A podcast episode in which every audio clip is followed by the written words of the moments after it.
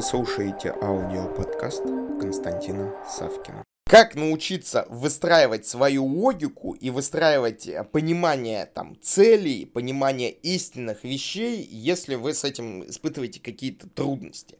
Вот самый простой способ – возьмите справочник по математике. Не в интернете, ни в коем случае не в интернете, а возьмите именно бумажное издание. Желательно, чтобы это издание было какой-нибудь, ну, скажем так, старым, там, 30-40-летней давности. А, есть замечательный справочник, это справочник по а, математике Выгодского. Выгодского. Он э, одно из изданий начальных, там, чуть ли не 50-е годы. Но математика-то, она, особенно начальная, она не особо поменялась. Точнее, она вообще не поменялась. Так вот, вы берете этот справочник.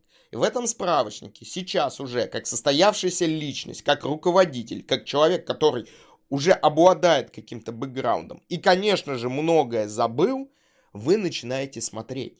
И вы начинаете на это смотреть не глазами ученика или студента, которому предстоит сдать экзамен. Вы начинаете на это смотреть глазами эксперта, который видит разные переменные, разные цели, который видит ясность выражения чего-либо.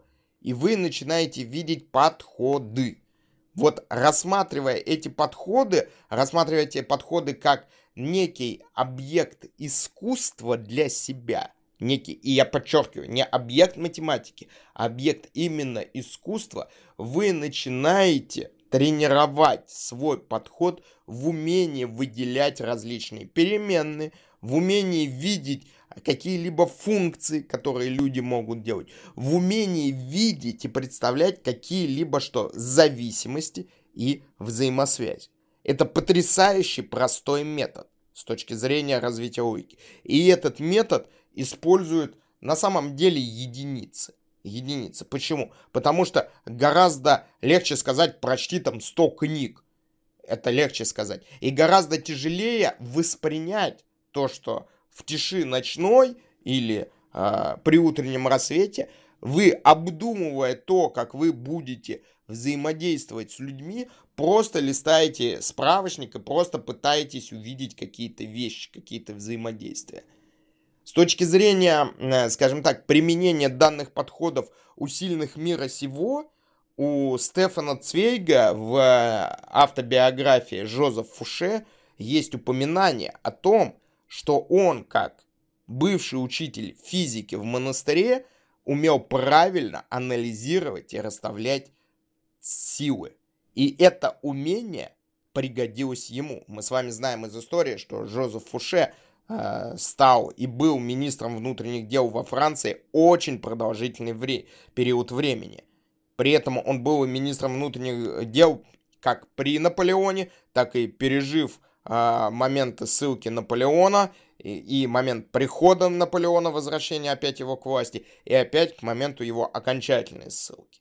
И все это Жозеф Фуше пережил на той должности, на которой он находился – фактически используя частично бэкграунд, который он получил, работая преподавателем физики в монастыре, непосредственно на практике. И еще раз подчеркиваю, у Цвейга данный момент документально зафиксирован. Поэтому очень легко найти учебник математики, справочник. Положить этот справочник себе на стол и попробовать поработать с точки зрения правильности расстановки сил. И, конечно же, мы с вами должны помнить то, что в исторический период времени в этот момент было два великих гения. Точнее, три. А вообще можно назвать это эпоху гениев. Эпоху гениев. И мы с вами знаем и Наполеона, мы с вами знаем и Жозефа Фуше, мы с вами знаем и Толерана. Соответственно, тех людей, которые работали с человеческой мыслью, с идеями, с проектами и непосредственно их реализации в жизни. Ваши вопросы, мнения, комментарии. На этом пока все. Слушайте мои другие аудиоподкасты, которые вы можете легко найти, введя в Google или Яндекс запрос «Константин Савкин». Также не забудьте поставить лайк и написать свои комментарии по услышанной информации. Мне будет очень приятно. Благодарю вас.